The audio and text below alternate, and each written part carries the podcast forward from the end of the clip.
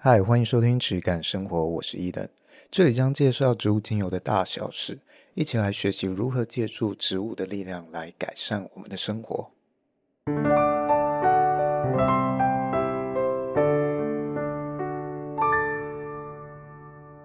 Hello，欢迎收听质感生活，我是伊登，我是轩。今天是不是有听众回馈啊？有，那我这边来帮大家代念一下。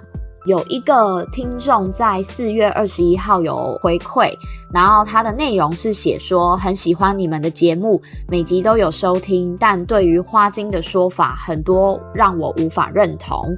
我认为花精无法用科学角度解释，令尊的笔记让人感动，希望可以还有更多分享。这边其实不是很确定这一位听众。他说：“认为花精无法用科学角度解释，是，诶，花精它的效用是不能被科学这些局限的啊、哦，因为它可能偏向哦顺势疗法或能量这一类系统，嗯，不应该用科学来解释，还是他的意见比较偏向是因为这个东西没有办法用科学解释，所以我认为它不应该被推广，还是怎么样？我觉得这两种都有、哦嗯、都有可能嘛。”对，我觉得就回到我常说的观点，最终就是疗效为王。你觉得这个东西尝试了，哦，也许你在其他的正规疗法里面，你没有办法获得很好的回馈。那你尝试过后，觉得这个东西真的有效，能帮助到你的话，那你就可以去试试看。嗯，但是。不要反过来说哦，我不愿意去正规的疗法或寻求正规的协助，我只愿意相信这些东西的时候，那就有点本末倒置。对，觉得你只要有这样的一个逻辑的话，你要对他保持什么样的态度，我觉得都无所谓。如果是有一些听众，你觉得哎，有一些东西你一定要经过科学的认证，你才能信可的话，其实很多你看到的科学的研究。或者是报告，其实它并没有那么的科学。对，很多时候，尤其是这些厂商或品牌或机构，他所讲的科学，这个我们怎么样去解释呢？你看到这些营养学或者是健身，其实是一个蛮好的参照。健身是一种科学嘛？我们可以借由科学的方式去反复检验我们训练或者是我们饮食的方式。那找到一种让肌肉或者是力量增长的速度最明显的一套逻辑，但其实可能每隔两年它就会有一套系统的推翻。哦，以前说一个礼拜要练二十次的，然后他可能现在又会讲不一样。哦，也许你要几次就好，嗯、或者以前会讲说你一组要最大力量的几次会对力量的增长最好。嗯，也许两年之后又有一套不一样的说法。所以这些东西。它都有科学的依据哦，它都有去做测试，但是还是会被反复推翻，然后建立新的资讯逻辑。所以我们在讲这些，无论是报告啊，或者是做研究，我们还是要去看它这个背后的背景，它研究的样本数据够不够客观，还有这个数据量够不够多。那今天我们听到可能像星座。星座它到底足不足够科学？这个也是一个值得思考的。有些人觉得星座它就是只是一种巴纳姆效应，它跟科学或星象没有关系，它是一种心理现象。人们对于他们认为是为自己量身定做的一些人格描述，会给予过度高的评价。哦，就是我们会自己对号入座的意思。哦。然后这些描述通常会很模糊或普遍，让你很容易去带入这些答案，认为哇，你讲的真准哦。有些人认为星座是这样的效应的展现，嗯，那有些人认为，哎，星座它是一种陪伴，或者它是为你的一些困难寻找到一些见解或建议，陪伴你度过某一些决定。这种时候，它其实就无关乎这种科学了。它只要能够足够陪伴你度过那个困难，那其实就已经是一种不错的工具了，不是吗？对，这个就像是我们讲的花精足不足够科学，其实最终我们还是要回到你要解决的问题解决了没有？如果它真正能够解决问题的话，哎、那其实你就可以把它当成一种值得尊敬的事物了。今天你接触自然的东西，其实自然里面有很多东西是目前科学没有办法解释的。科学它是一种看事物的方式，而不是一种解答。它是一种思维模式，在几百年以内去快速受到普及推广的一种思维逻辑，而不是你任何事物都可以在科学上面找到答案。对，我认为的是，像是这些东西，不管是所有疗法或所有可以帮助你更好方式，它其实都有个体性的差异。比如说，有一些人的身体它就适合生酮饮食，可是有一些人的身体构成它就不适合生酮饮食。所以其实同理可证到。不管是花精，或者是精油，或者是其他的替代疗法、能量疗法等等的，它都一定会有个体性的差异。所以都还是回到老话一句，就是你先了解了它的原理之后，那你觉得是在你可承受的范围的话，可以去试试看，然后观察自己身体给予的反应，因为身体给的语言是不会说谎的。在这个领域，毕竟你是在接触自然，这么多其实科学没有办法完全解释的东西会在你这个领域发生。例如我，我也是偏向对很多的特殊现象或者是特殊体质人，我会带比较客观的角度去看。我不驳斥他，不会否定他，但我也不会你讲什么我就相信是什么。但这些东西有很多你没有办法解释的东西，常常会在你身边发生。对，所以既然我有这样一个样本数，知道这样的东西是确实会发生的，所以我也会对于这些给予尊重。你只要尊重他们，那你去选你相信的事物去前进就好了。对，你刚刚那一句话，让我突然想到，就是不是有一句很有名的名言是“我不认同你的说法，但我捍卫你说话的权利”嘛？所以我觉得大家要表达自己的观点都是 OK 的，但是我们可以自己听下来之后，可以想一想这个东西我们适不适用。那不适用的，我们就不需要记在心里，也没有关系。对啊，像是今天其实有很多的医学体系，他们也在往这方面发展哦。嗯，这个不是完全被医疗体系排斥的哦，无论是精油或者是花精，还是一些更能量类的疗法，其实也是有一些正统的医学正在往这方面做研究。嗯，无论像是这种预防医学体系啊，其实都纳入了蛮多相关的，甚至脉轮相关也会纳入到里面。为什么会有这样的需求？就真的是在过去我们认为非常科学的这一些医疗领域里面，确实有一些地方是没有办法满足某方面人的需求。我们在寻求其他的方式给予他们协助，诶，也确实这方面有一些人收到了很好的效果，所以才逐渐尝试发展更多。也许我们现今的思维逻辑没有办法给他一个非常明确的，或者我们认为足够有信服度的科学解释，但是只要它有效，能够帮助到某些人的问题，可以解决他们的问题，诶，那我们就给予他尊重。你不一定要相信，但是，嗯，我可以捍卫你说话的权利，这样子。没错。好，也许某一天你原本是完全不相信这些东西的人。你过了一段时间，你看过不一样的东西之后，哎，你就也许会有不一样的想法。例如，我妈妈她年轻的时候，她是最讨厌宗教的人，她完全不相信任何的神奇啊、神奇力量啊什么的东西。但是她到了某一个年龄之后，她开始会做梦，梦到一些她没有办法解释会在现实中出现的东西，哦，有点类似托梦。哦，对，他有一点点这样的体质。他会接受到一些讯息，然后会在现实里面碰到，诶，这个就改变了他很多事物的看法，他变成了是一个非常喜欢用这些角度去解读世界的人。哦，酷诶。啊，所以也许也跟你的经历或者是年龄都有不一样的影响啊。我们今天是带有这样的一个观点，不见得永远都是带有这样的想法。我们就来到今天的主条，因为大家敲网很久，很想要再听这个 Peter 笔记，就是我爸相关的笔记。对，我也是，所以我们就再整理了一篇，这个是薰衣草这一篇。也想说，大家对于薰衣草算是相对来说比较熟悉的这一篇呢，刚好里面我在整理资料的时候也发现，哎，我爸在里面又算了很多的数学，就像我们之前在算这个，哎，精油的萃取率啊、哦、之类的事情。然后就发现，哎，我爸也在算这些这些东西，在整理之前没有看过这一篇了，所以之前我有在算。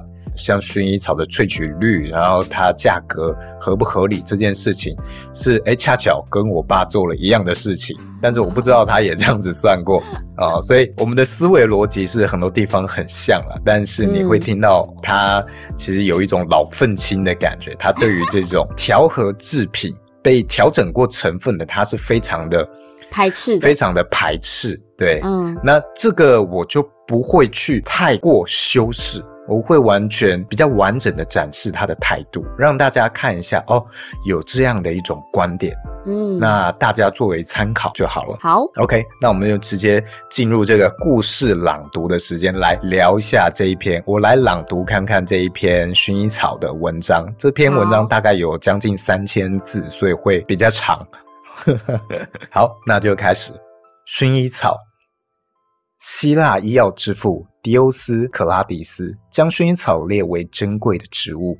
自此之后的两千年来，薰衣草一直被当作医药、保健与美容使用。法国传说中有着金色头发、蓝色眼睛的拉文杜拉仙女，在六耳山的薰衣草山野中诞生。有一天，她为了要寻找她的属地，看着普罗旺斯的地图。对那一片未开发的与世隔绝的荒野大哭，蓝色的眼泪掉落在地图上。为了掩饰他的失态，他伸手擦拭他那蓝色的眼睛，不料更小的眼泪滴了一地。匆忙之下，他抓了一把蓝天，想要擦掉它们。从此，这片土地长满了蓝紫色的薰衣草。薰衣草的靛蓝紫色是通往最小、最中、最深、最内的路，是震动最快，也是最慢的频率。在静心时，薰衣草能成为我们灵魂最佳的伴侣，也是烫伤第一现场、第一时机用的油。记得要放在随时随手可得的地方。世界海关的税则中。总共有九十八章，这是世界统一通用的。前两码代表章码，后两码为该章之内的次分类码。如果我们只列前四码，我们举例三零零一到三零零六是医药品，这个起头的数字就代表这些商品都是医药品类。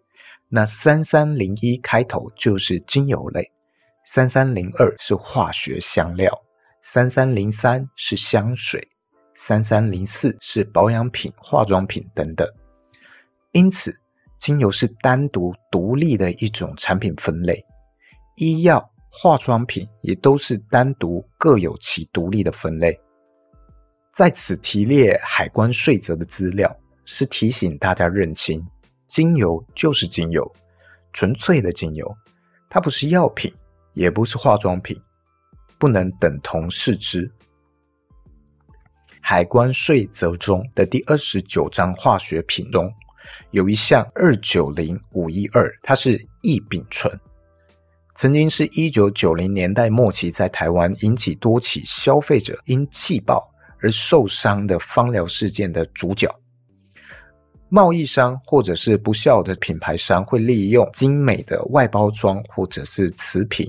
在瓶口再装上了灯蕊，瓶内则是九十九趴的异丙醇，加一 percent 的化学合成香精，有时候甚至更少，加入一点点的薰衣草、薄荷等等。使用时将这个灯芯点燃，即可散发强烈的合成化学香气。这些做法曾经连续流行至少十年以上，用低成本劣质化合合成香料做假精油，利用芳香疗法这个美名进行害人害己的缺德商业行为。于制造的产业中，精油它被定位成是从工业原料转变而来，变成了香料，变成了液态香料，它被定位成了一种液态的香料。所以，精油可以是香水原料、化妆品，甚至是医药用的原料。精油作为医药的原料，有一个通俗的例子，例如我们的药妆店都常常会见到一些便宜的复合式精油药物。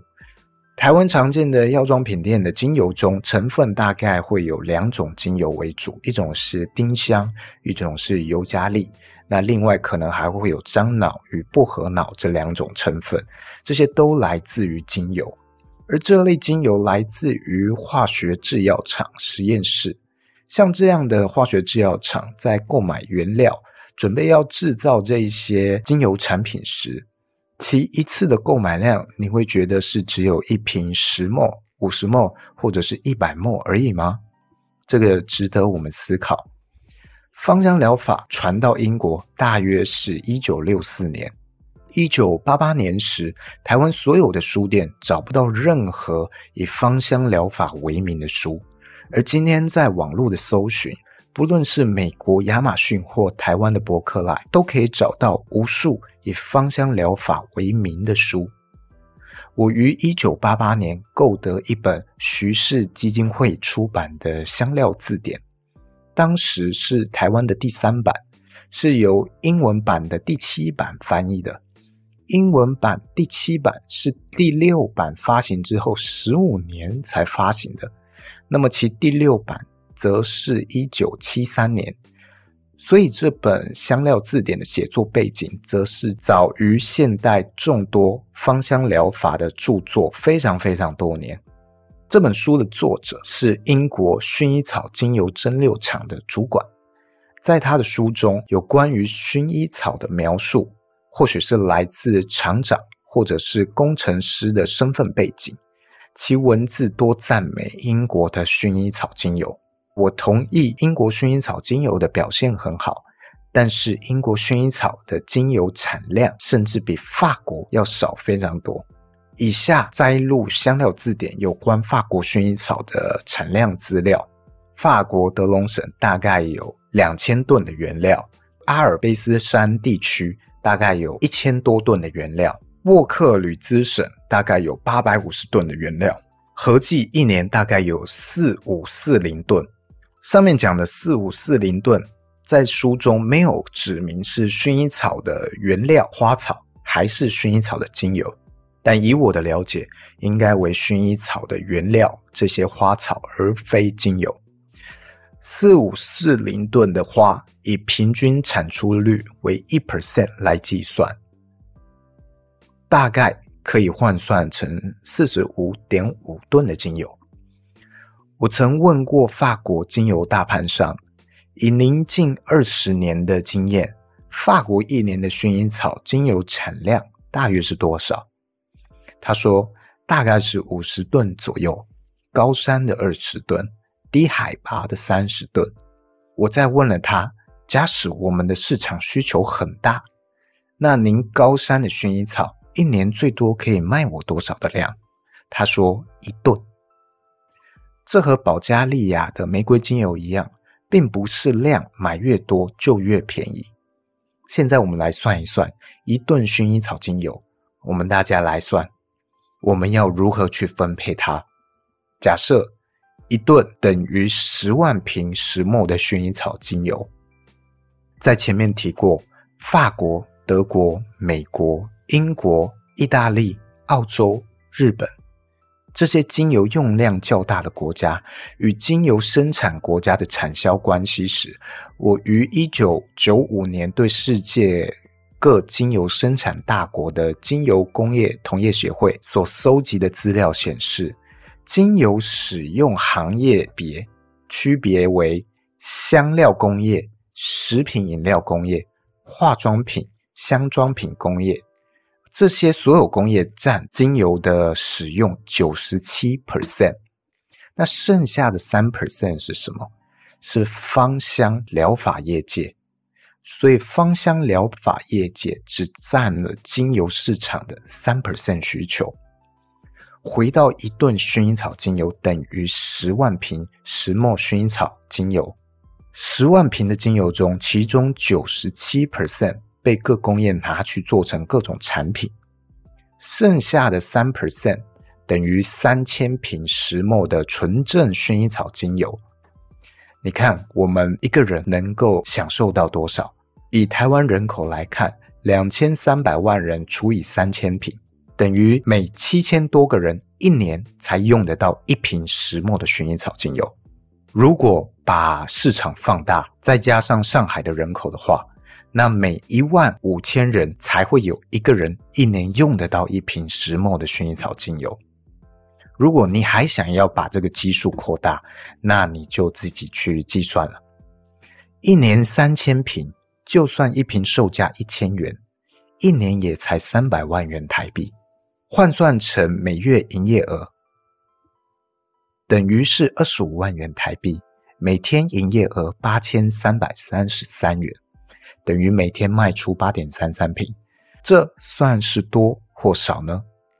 这个行销的管理是简单或困难？这算是高营业额、高获利的产品吗？就连夜市卖衣服的或小吃的营业额，也都可以来用这个数字做比较。卖其他产品是争口饭吃，卖纯植物精油如果也可以糊口，其背后有更高的意义，那是什么呢？大多数人选择买卖便宜的。不用担心买不到的薰衣草精油，而往往这些薰衣草精油都有充分的认证跟分析报告。薰衣草放入蒸馏锅，盖紧，导入蒸汽，多久开始有薰衣草精油可以收集？一锅薰衣草的蒸馏时间要多久？为何需要这个长度的时间？我们在芳疗的书或课程上很少提到这些讯息。要如何买到用到真正好品质的纯植物精油？这关系到您在手中的精油是某种配方的香精，还是真正的纯植物精油？有些人说，它的薰衣草因为含有乙酸沉香酯高达了四十 percent 以上，它的气味更高雅，品质更好。他这样子去宣称，这是真的吗？我这样子问这个法国的盘商。对方说：“嗯，那只要蒸馏时间长一些就可以达到了，与产地不太有绝对的关系吧？这只是香水工业在调制香水时的某个个案要求，并不是某地某厂的特有薰衣草精油才有的成分结构。我们的心愿意念，邀请那由地底如烟火般涌现。”短暂夏去秋来的紫兰，薰衣草的意义是要我们认识人生是短暂的，无论是悲是喜，幸与不幸，得到或失去，煎熬或忍受，成功或失败，贫穷或富有，我们皆可以拥抱雀跃，也可以如短暂的彩虹般突然消失。为何在天上的彩虹，其红色在上？紫色在下，为何七轮能量根轮的红色在下，顶轮的紫色在上？神通者做了前问，上师者接续了后问。您遇过有神通者或上师了吗？那就算您本身有神通或是上师，又如何有圆满的答案呢？永恒也是刹那的当下。就是活在当下，如此念念相续。现代人的嗅觉因为离开了自然的环境越来越远，常年生活在污染的空气中，充满了废气、化学香料，习惯于污浊的气味，以至于忘了大自然的方向。我举一个故事：有两个卖鱼的妇女，长期在鱼的气味里生活着。一日外出，没有来赶得及回家，所以投宿在外面一间充满花香的旅店里。两个人彻夜未眠，后来只好拿出这个鱼篓摆在床头，才在鱼的臭味中甜蜜的睡去。百货公司一个售货专柜，请一个服务员每天打开会喷白雾的香氛机，吹出来的香气大多是人造的化学香料。老板花钱租柜，请服务小姐每天上班十个小时，所做的事情就是污染那金碧辉煌的卖场、同事及消费者。这就是流行的潮流吗？喜欢大自然的人要接近大自然，先用手摸摸那薰衣草的花，放两颗花朵在唇齿间细细品尝，再闻闻瓶中的精油，是否精油与薰衣草本身有直接的连结？啊，以上是我爸的这个笔记。好棒哦！啊，所以听得出来，他对于化学调制的东西是非常排斥。那他认为这是一种在污染大众对于自然的连结。对，久了我们会钝化，有点像是加工食品或者是零食吃多了，原型的食物我们反而觉得食之无味，觉得不好吃，反而不去吃它，有这样一点。本末倒置，类似这样的心情啊，所以他的言辞常常会比较重。嗯、就像我说，他有点像一个老愤青。然后我觉得啊，他当时年纪这么大，然后还是依然有这一种激情，我觉得是非常难能可贵、难能可贵的一件事情。嗯、当时的这些数据啊，都是可能十几年前以上的数据，那我们可以去做一个借鉴。现在可能会有偏差，但我认为法国的产量可能反而比当时更少哦，因为人工更贵了，对，地也更贵了，所以它更不容易去产出这么大量的薰衣草。所以当时大概一年有五十吨，现在真的薰衣草精油可能更少了。但是如果你去查网络的资料，去查法国一年薰衣草的产量大概有多少的时候，其实是不准的。不准是什么原因？因为这些调制的薰衣草，我们去进单体化合物，然后去混合其他薰衣草精油稀释出来的薰衣草，你在法国的化妆品工厂制造，这个出口之后也会被算是法国的产量，所以你很容易算不精准。这个纯的薰衣草产量一年大概有多少？当时芳疗的在整个精油市场的占比大概只有三 percent，我就认为今天也不会差到太多。嗯、其实很少哎、欸，我甚至觉得芳疗产业的占比可能在今天，今天这个当下反而是更小的，因为香氛的需求更大。哦，对，过去只有香水产业，但是你看这十年间。对于香氛相关的产品需求量是非常非常大，对，这些精油很多就会流到这一方面的应用。当然，它很难去用纯精油去做类似扩香瓶啊，或者是肥皂、香皂，嗯，里面只有非常非常少的容量是纯精油，嗯，当这些成分组合被破坏之后，被重新调整之后，它会不会影响到我们对于真实自然的连结性？或者是我们的感知。最近有一个例子举例，他跟我讲，是我昨天拜访客户，他跟我聊到的。他是一个 SPA 会馆的经营者，他常常会调一些扩香瓶，然后插一个木头的珠子在精油瓶上面，就是很简单，木珠搭配精油瓶，然后让这个木头啊吸出精油去做扩香。最简单方式的扩香，他常常会调给他一些熟客用这种扩香品。那有一次，其中一个客人去搭计程车的时候，计程车司机看到他，哦，你也有在接触精油啊，他就很高兴，他就聊到说，你看我也有精油，他就给他看这个他在后照镜上挂的这个精油瓶。但是他的客户一闻就知道这个气味是非常不舒服的，因为长久用了比较好品质的精油之后，你有机会会变得比较敏锐，能够分辨出那些很假的精油或香氛的产品。计程车司机有聊到，他其实常常会有头痛的问题。他的那个客人呢，就介绍说，你可以去找找看我常去的这个 SPA 会馆。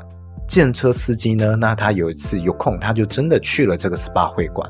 他用了我客户调给他的香氛瓶去取代他原本挂在后照镜上的那一瓶精油。哎，他说精油消耗很快，吸 吸的很快。他说很快，这个气味就变得很淡。但是他用了两三个月之后，有一个转变发生了，他头不痛了。哦，这个纯精油的芳香瓶啊。老实讲，还蛮贵的，尤其是跟他过去用的这种香氛相比啊、哦，还蛮贵的。而且他使用的频率蛮高，持香不久嘛，所以常常要换。但是呢，他长期固定会去看这个头痛、偏头痛的医药费省下来了，所以他其实还省了钱，因为这个医药费更贵，而且去找这个诊所也要花时间，所以时间成本也省下来。我们常常在说这些香氛或者是香水，它在短期内会给你创造一种气味想象所造成的好处。但是长期来看，这个东西对于我们的自律神经系统或者是我们的荷尔蒙到底有什么样的影响，其实很难去评估。相对来说，纯精油去调制的是，也许我们接受度会更高一些。你只要去避免掉这些过敏成分的话，这个通常不会有太大的负面作用。这是我客户跟我分享的一个故事啊。嗯，我自己也会觉得说，就是自从认识伊登以后。我自己在使用的精油上面，全部都换成纯精油，就是摒弃的以往之前也有可能用到一些比较便宜的精油啊等等。然后我还蛮认同你刚刚说的，长期使用下来，其实你的嗅觉敏锐度会提高。所以现在身边的朋友如果有使用一些比较偏向化合的，我一旦闻到，其实也会比较不舒服。然后也可以比较去区别的出来，什么是天然的味道，什么是。可能是化学合成出来的味道。对，但是之前跟大家再三提醒到，诶，我们的敏锐度虽然提升了，但是还有一种状况是，这个植物跟我们是身体相斥的，所以会产生。不舒服的反应，嗯、那这种时候、嗯、你还是要留意，有可能不是因为它纯度不纯或它不天然，哦、嗯，这个还是要留意，不能一竿子打翻一船人。对，那前面呃，我爸的这篇文章里面提到了海关税则这一件事情，这个就是我们在进口精油的时候啊、哦，我们会有不同的商品类别，会有不同的编号序号要报给海关，海关会做分类。精油其中就是独一类，然后就是三三零一这一类。现在有很多的这种海关数据系统啊，其实我们都可以查到一些品牌他们的进口资料记录。所以你直接去查你的品牌，搞不好就可以看到哦，原来你讲你是法国制造啊，你怎么印度也进了很多精油进来啊？你也进了很多单体进来，那你到底要做什么？如果你都是法国自己种自己炼，你为什么要进这些东西呢？而其实现在很多很多东西都是很难去隐藏你的足迹，未来会越来越透明化。所以这一些做调和稀释的厂商啊，在未来我认为它会受到更大的检视。像我们讲到法国，可能一年只有五十吨的薰衣草的产量，五十吨大概是什么样的概念？假设真的有可能十吨的精油可以流到市面上，作为精油品牌来使用好了。十吨的薰衣草量是一个直销品牌，它就可以吃下来的量。它一年它就可以卖超过十吨的精油。你看，每一个品牌都说它的薰衣草是法国的，到底谁说的是真的？哇，这个真的是它背后其实有很多手脚，是如果我们没有听这一集或之前不知道，是完全不会去思考它背后有这样的考量。然后我们只相信了它品牌告诉我们的行销故事而已。对啊，那十吨还是我高估嘞。大部分就像我讲的，它是给香水产业啊，它早就契约好了，根本不会用到这个芳疗产业。嗯、即使有，法国也是非常非常贵。绝对不是你一个台湾的消费者，你去买你会觉得非常便宜实惠，嗯哦，两三百块就有的东西，绝对不可能。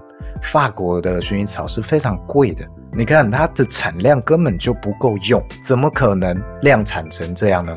嗯，十吨是我高估，也许一年可能不到五吨是用到的精油的产业，五吨是完全不够一个全球的精油品牌去吃下这个量的。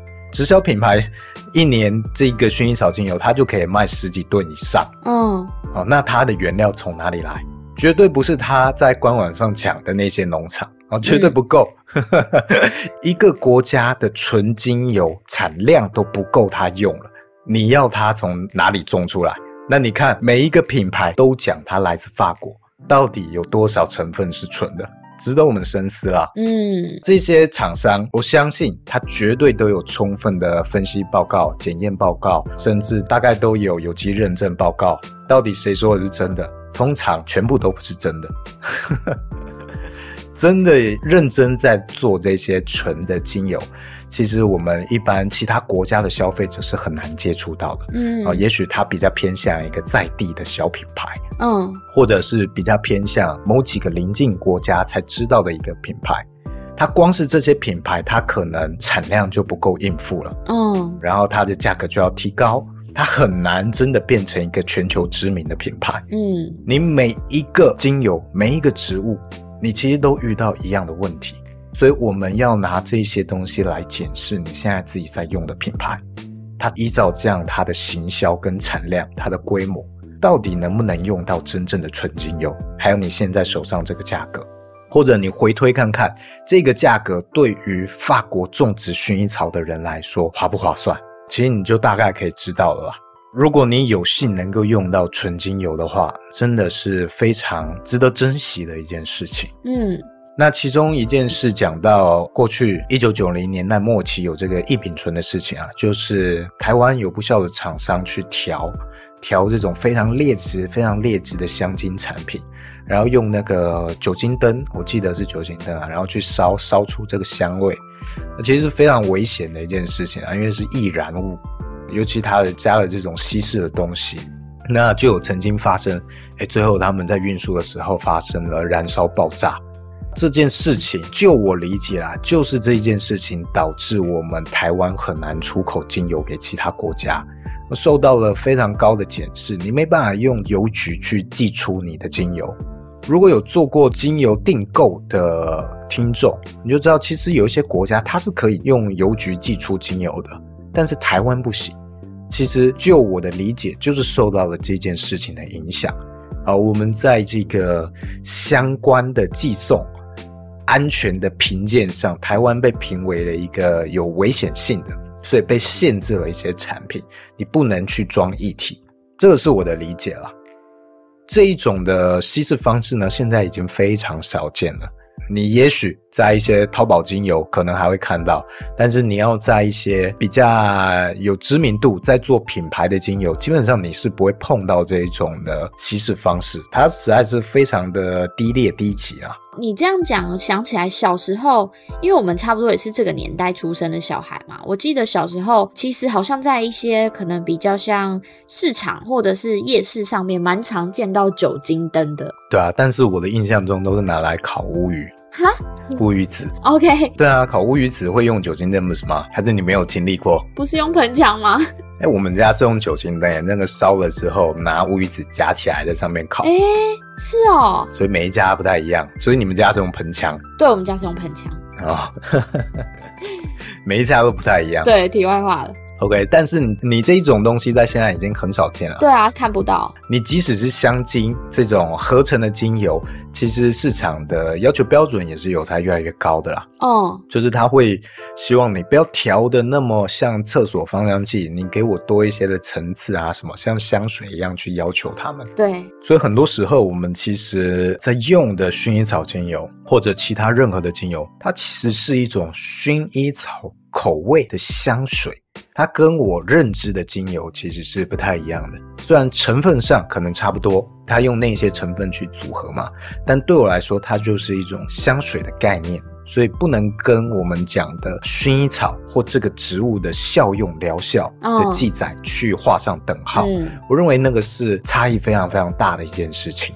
我这边蛮好奇的，是因为我手上刚好有一瓶是伊登给我的薰衣草的精油，因为薰衣草其实真的蛮容易取得的，各家精油品牌一定都会卖薰衣草这个品项。我自己闻起来会有蛮大的一个差异，是伊登家的薰衣草精油有带一种辛香料的感觉，可是其他的都是。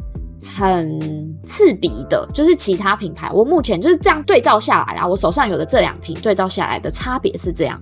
我想问，这种东西会比较像是品种上的差异吗？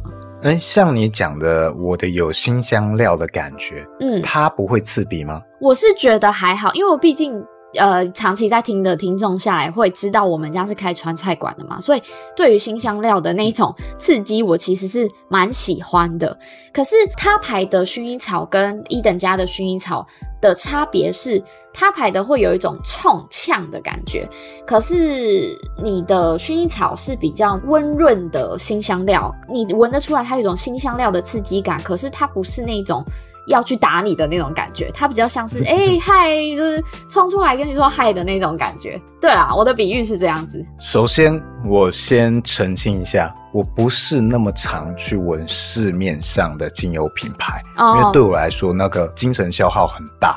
通常我会觉得很不舒服，然后又花一些时间去调试、去恢复。所以，嗯，谁叫我闻，基本上我尽可能不去闻。嗯，因为常常会有人说：“你可不可以帮我闻一下这个品质？”我说：“哦，不要，不要叫我闻，我闻都不想闻。”嗯，哦，我不想要去去荼毒，去消耗自己。虽然它不一定是不好的东西，但是我会从纯度几率比较高的来源去下手。嗯，对于我来说，零售品牌，市面上的零售品牌，纯的几率实在是太低了，因为太下游了。所以我会去做筛选、挑选的时候，都是我在各国从上游进了不同的原料，那种时候我才会有不同的样品来源去做筛选。哦，那这种情况下，其实我没有闻过非常冲的薰衣草。哦，我这边分享一下很多来我这边的客户，因为我这边通常是别人在寻找纯精油的最后一站。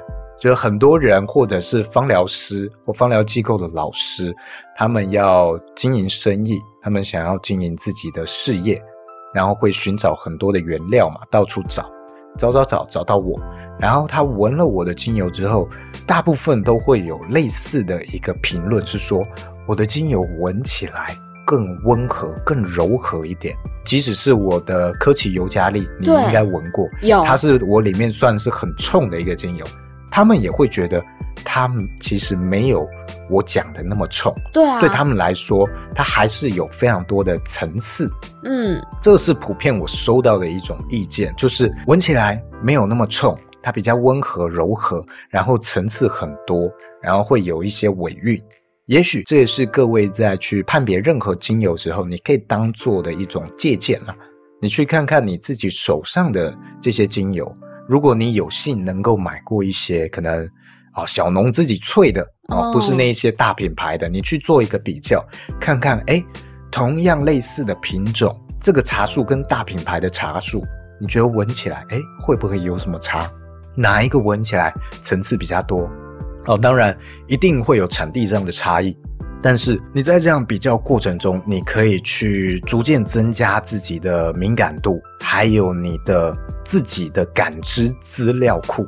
久了，你其实可以做更多的辨别啊，提供给大家做一个思考。嗯，然后前面我讲过，我爸他去计算一个精油的生意，你去卖纯精油，也许你一个月你只能有几十万元的营业额，这样来算的话。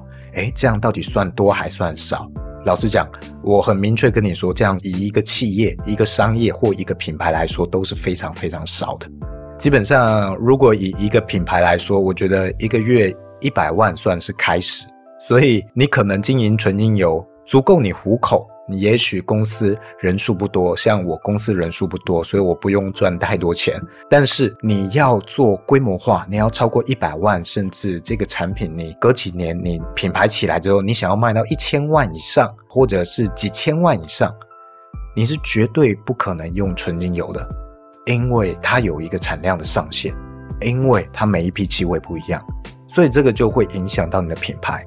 如果今天你营业额开始超过一百万，甚至是五百万，真的经营得很好，那你会面临抉择，抉择什么？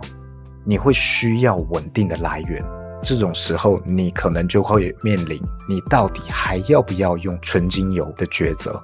今天这些你看到的小品牌，它能够维持纯精油的坚持，也许是它规模不够大。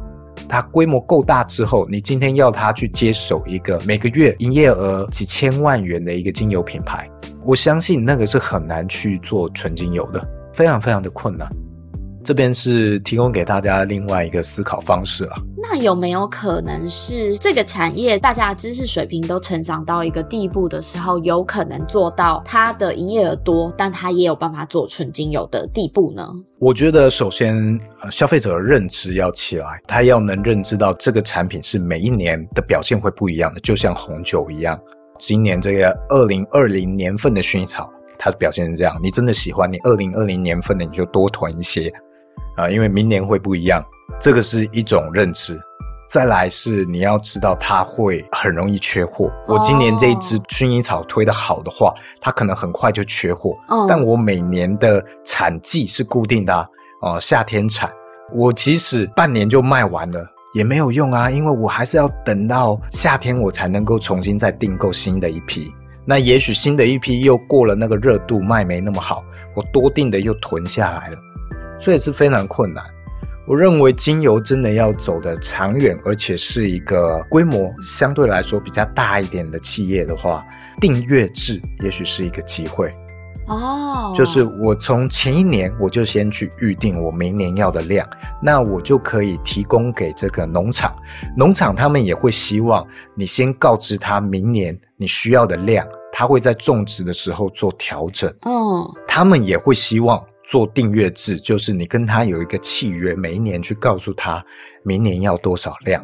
那如果我的消费者也能够这样子告诉我，我再转告诉上游的厂商的话，诶，长久来看，我也能够稳定支持他们做种植事业。